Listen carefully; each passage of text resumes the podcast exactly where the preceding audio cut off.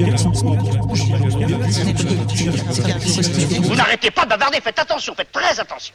Bienvenue sur Odile pour ce nouveau podcast Papotage. Je discute aujourd'hui avec Jean-Robert Dantou, qui est photographe et sociologue.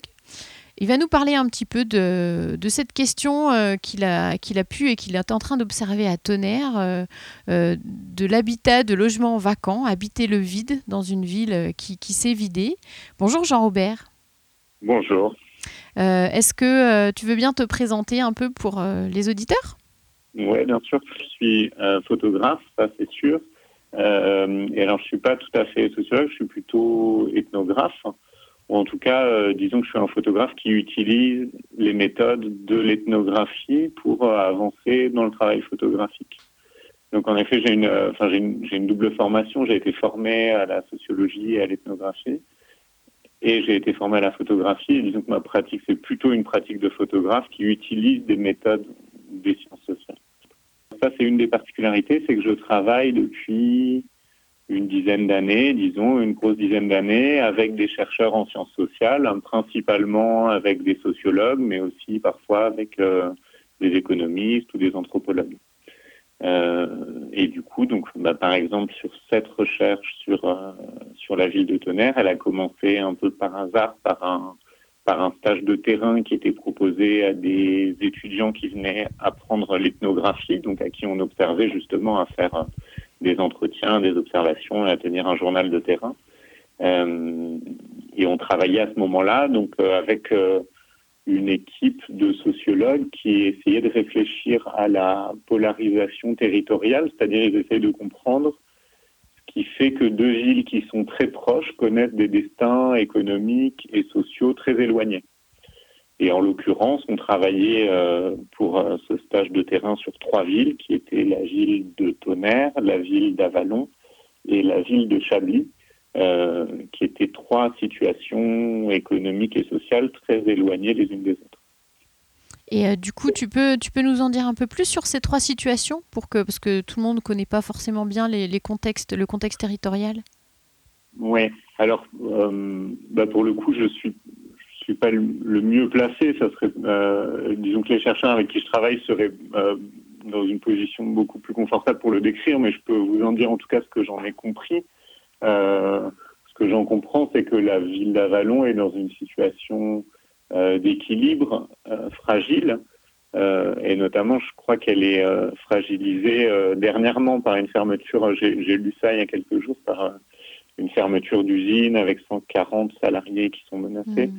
En tout cas, euh, une situation qui est une situation d'équilibre euh, euh, avec, j'ai l'impression, peut-être la peur de basculer du côté d'un d'une sorte de spirale de désindustrialisation, de, désertification et d'appauvrissement.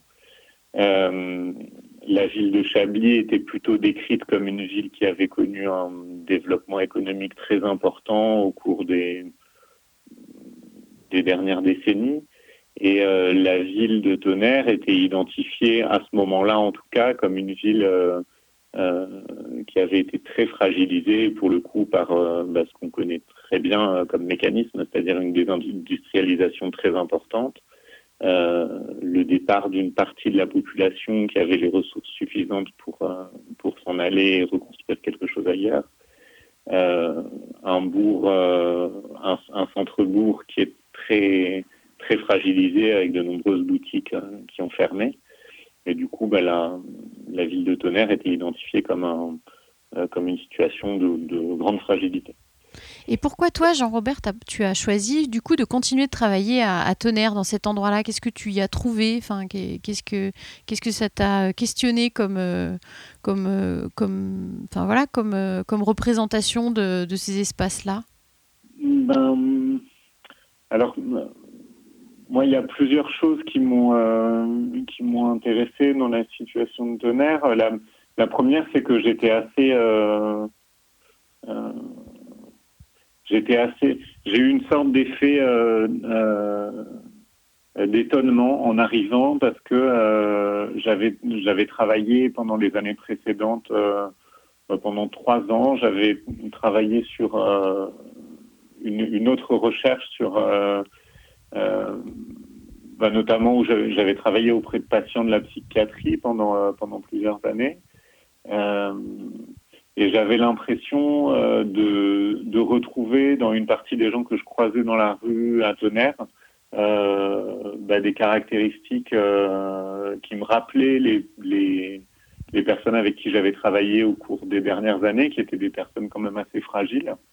Euh, et du coup, j'étais assez, j'étais assez étonné de voir, euh, bah, de voir euh, de la précarité comme ça, assez, assez forte, assez importante dans les rues, au, au café, voilà. Donc il n'y a pas du tout que ça à Tonnerre. Hein. Il y a, y a il y a d'autres choses, mais en tout cas, il y a une partie de la population dont on sent qu'elle est assez fragilisée.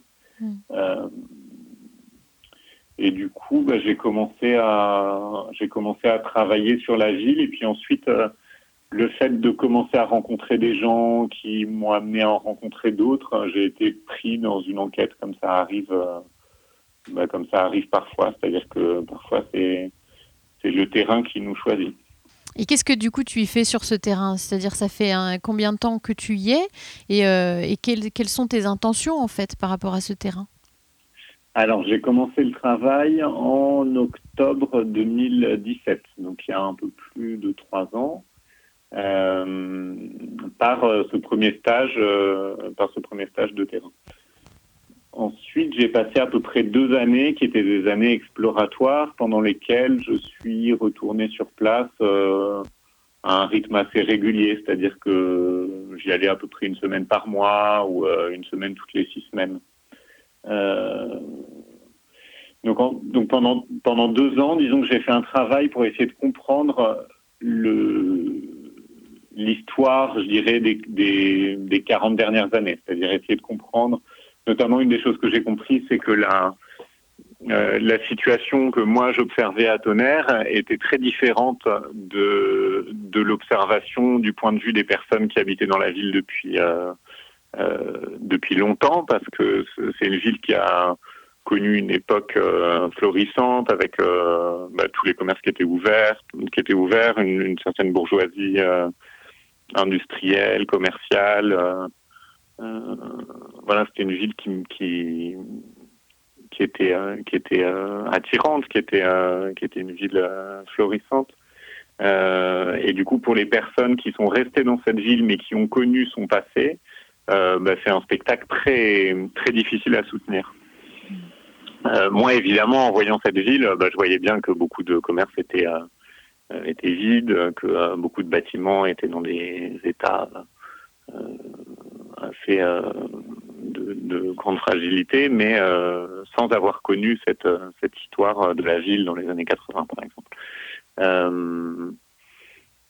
Du coup, donc j'ai donc j'ai passé, ouais, je dirais les, les, deux premières années de manière exploratoire à circuler entre des personnes que je rencontrais en partant beaucoup de la rue, c'est-à-dire que j'ai beaucoup, j'ai très peu travaillé avec des institutions. Euh, et j'ai commencé à émettre des hypothèses, notamment à, à poser une question qui, est, qui était d'essayer de comprendre ce qui fait que dans un euh, dans un territoire euh, très fragilisé, certaines personnes arrivent à tenir et d'autres pas. Et du coup, j'ai essayé de commencer à travailler cette question avec les personnes que je rencontrais pour essayer de comprendre euh, bah, ce qui faisait que euh, certaines personnes arrivent, par exemple, à mettre en place des routines du matin qui, fait que, qui font que tous les matins, elles font les mêmes choses hein, aux mêmes heures, et ce qui leur permet de euh, d'avancer ensuite dans le reste de la journée sans que ce soit trop difficile. j'ai commencé à, à, à comprendre qu'il y avait des des personnes que j'ai appelées des réguliers, c'est-à-dire qui étaient là souvent aux mêmes endroits, aux mêmes heures, que je retrouvais sans problème, et que face à eux, je rencontrais des personnes que je, que j'ai de manière euh, provisoire appelé des, des disparus, qui étaient des personnes euh, que je voyais une fois et que j'arrivais plus jamais à revoir ensuite, qui avaient changé de, de téléphone portable, qui avait changé d'adresse mail, qui avait changé d'adresse, qui avait changé de boulot. Donc j'ai commencé à, à, avoir en tout cas une euh, une bah, comme ça une, différence entre les gens que je rencontrais, entre les gens qui, qui arrivaient à euh, à tenir et qui tenaient et qui tenaient par des par des par des rites, par des choses régulières, par des routines, et d'autre part des gens beaucoup plus instables, beaucoup plus difficiles à, à saisir. Et dans, et dans ce panel, il y en avait, il y en avait pas qui tenaient par, ben, par le, le, le, projet ou le, le, désir de faire quelque chose ou on a l'impression dans, dans, ce que tu dépeins que c'est que c'est vraiment de la survie en fait. Ben, disons que j'ai certainement travaillé avec euh, une population euh, particulière, c'est-à-dire que j'ai certainement pas, euh, de manière exhaustive, rencontré la totalité des habitants de la ville. Donc il est, il est très possible, il est très possible que j'ai travaillé avec avec certains types de personnes que je rencontrais plutôt par la rue, c'est-à-dire les gens qui fréquentent le le centre-bourg, euh, et qui en effet, euh, j'ai l'impression, sont dans des plutôt dans des stratégies de survie que dans des stratégies de, de construction de projets. De, ouais, en effet. Euh, bah, j'ai vu des gens s'effondrer, en effet, c'est-à-dire euh, des gens euh, dont je me disais ça va pas aller, ça va pas aller, et puis ça n'allait pas. Et puis d'autres personnes qui construisent des petites choses qui arrivent à tenir. J'ai un peu du, c'est vraiment très difficile de répondre de manière générale parce qu'en fait, c'est beaucoup de beaucoup de trajectoires très singulières, très particulières, et du coup, euh, ouais, j'ai pas l'impression de voir beaucoup de d'ascension. Euh, beaucoup d'ascension. J'ai plutôt l'impression de voir des gens qui arrivent à, fabriquer des choses stables et donc à, à, stabiliser leur vie et à tenir comme ça, et puis des gens qui au contraire se cassent la gueule. Et tu disais que tu, tu commençais à travailler sur l'arrivée de nouveaux habitants.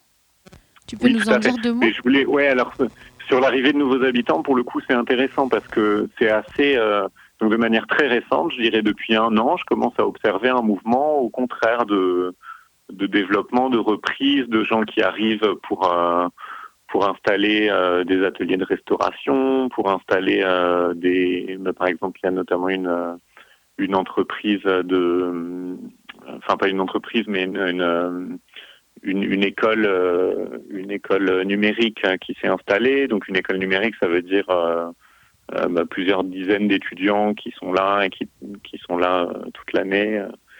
Voilà, donc j'ai l'impression que parmi les nouveaux habitants, si on devait chercher quelque chose qui qui se développe, qui qui grandit, qui qui reprend, ben, là il y a peut-être une clé. Après moi c'est pas spécifiquement sur ces personnes-là que je travaille, c'est-à-dire que moi je travaille en effet maintenant, donc après une période exploratoire de deux ans, maintenant je travaille sur une question beaucoup plus resserrée qui est d'essayer de comprendre ce qui fait que un certain nombre d'habitants sont arrivés au cours des, dix dernières années euh, à Tonnerre. Euh, et du coup, mon, mon hypothèse, l'hypothèse sur laquelle je suis en train de travailler, c'est une hypothèse de euh, de relégation extra-métropolitaine, c'est-à-dire que ce serait des gens qui, qui, qui, ont habité, des personnes qui ont habité dans les grandes métropoles, qui en sont euh, écartées progressivement. Et, euh, Pour des raisons partie, économiques, c'est ça? Oui, ça peut être suite à un, ça peut être suite à une expulsion, ça oui. peut être suite à un séjour en psychiatrie et une rupture familiale ça peut être suite à une incarcération. Euh, euh, donc c'est pas uniquement des raisons mmh. économiques, des raisons euh, disons économiques et sociales, mais le, le, la part économique est importante parce qu'en effet, mmh. il y a euh, de ce que j'observe quand même une ce qui revient souvent, c'est le, le montant des loyers quoi dans les grandes agglomérations. Mmh. Euh, et du coup, ben moi j'essaye de de comprendre euh, ce qui fait que des personnes euh, qui ont été fragilisées à un moment dans leur vie finissent par être euh, reléguées ou déplacées dans des territoires qui sont non pas des territoires périphériques des métropoles, ou alors parce que on est plutôt dans des territoires ruraux, sauf à considérer qu'on est dans un territoire de une périphérie de la région parisienne, par exemple. Mmh. Voilà, donc donc je travaille là depuis, euh, je dirais depuis septembre 2000, euh, 2020, donc depuis euh, depuis quatre mois à peu près euh, sur cette question beaucoup plus précise d'essayer de retracer les trajectoires de personnes arrivé au cours des dix dernières années dans la ville de Tonnerre. Et euh, du coup, euh, qu'est-ce que, qu'est-ce que ça apporte, ton regard photographique, sur la compréhension de ces réalités-là? Tu vois, par rapport à. Pour, pour, pour comprendre, en fait, euh, le fait qu'un photographe fasse une recherche. En fait, c'est une recherche. Tu fais une recherche avec tes mhm. outils propres. Qu'est-ce que, qu'est-ce que ça apporte à, à, cette, à la compréhension de la société? Alors bah, ça c'est une des questions c'est une des questions. Donc, j'ai pas du tout parlé du cadre, mais en fait, le, le cadre de cette recherche, c'est en effet, donc c'est bien une recherche, en effet, euh, qui n'est pas une recherche euh, purement scientifique. C'est une recherche qu'on appelle de la recherche création. C'est un domaine qui existe depuis, euh, j'ai pas envie de dire de bêtises, mais je dirais une dizaine d'années, une quinzaine d'années en France. Euh, donc moi, je fais cette recherche dans le cadre d'un programme doctoral qui s'appelle SACRE, hein, qui veut dire euh, science, art, création et recherche. Euh, et du coup, c'est une des questions que je pose dans mon travail de thèse, c'est d'essayer de comprendre ce que la photographie apporte justement aux sciences sociales. Mhm. Donc là-dessus, j'ai différentes euh, hypothèses. Euh, et, et, alors, notamment, je pense que la photographie, dans certaines situations, peut être un accélérateur pour comprendre des situations sociales.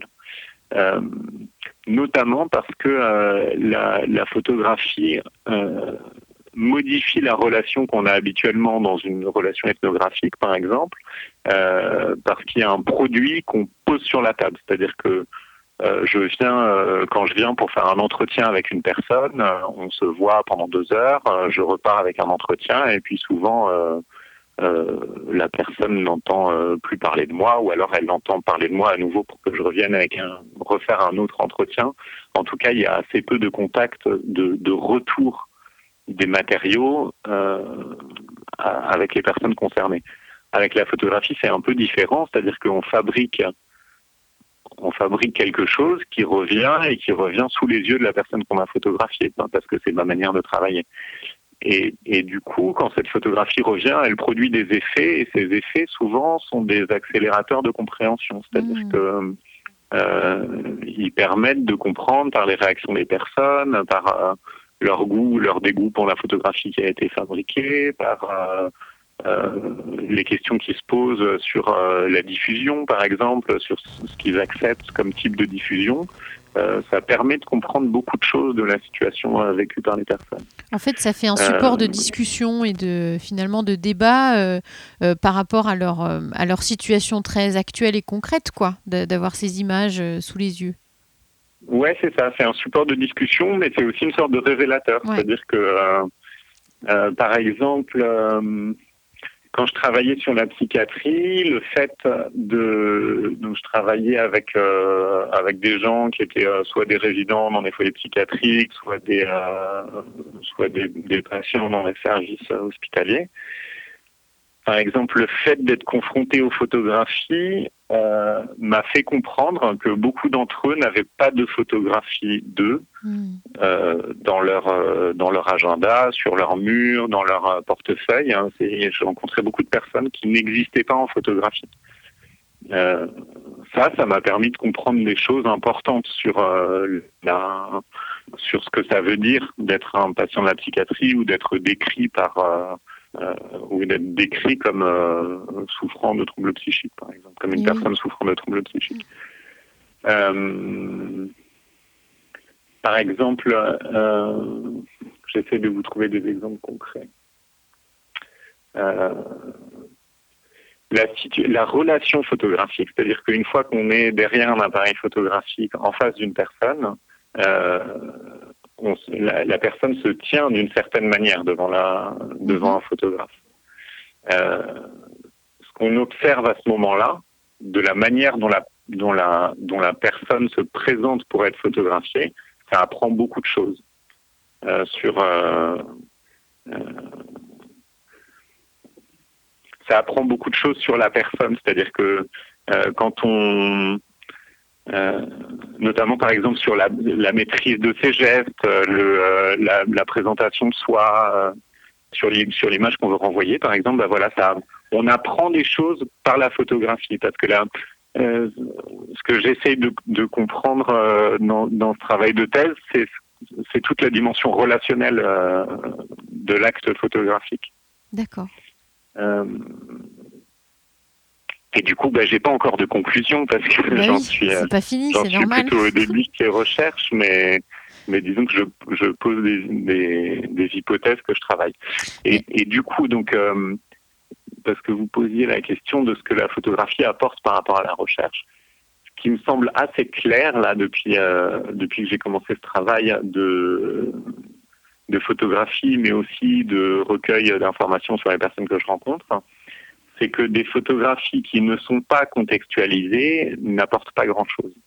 C'est-à-dire que la photographie, donc je vais prendre un, exemple d'une personne euh, que j'ai photographiée qui s'appelle Giuseppe, euh, euh, qui pose avec une tenue de bal, parce qu'il danse le bal le, le week-end.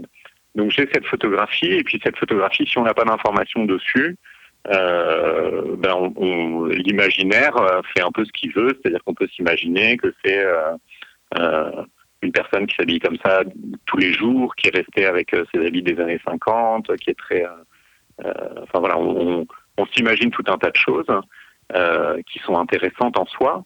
Mais je pense que si on n'a pas les informations qui permettent de comprendre qu'il s'est habillé comme ça, parce que moi je lui ai demandé de s'habiller euh, de cette manière-là, parce que j'ai considéré que le fait qu'il danse euh, le dimanche était important pour essayer de, de comprendre ce qui faisait que cette personne tient euh, dans une situation critique, euh, ben on comprend pas grand-chose. Eh oui. Donc une des, une, un, des, un des chantiers de ma recherche, c'est d'essayer de travailler à, à définir des, des, des variables qui vont euh, accompagner les photographies et qui vont permettre à des chercheurs euh, demain ou dans, ou dans 30 ans de, de pouvoir utiliser ces matériaux photographiques avec toutes les informations qui sont autour pour euh, avoir une idée de ce à quoi ressemblait notre société euh, aujourd'hui.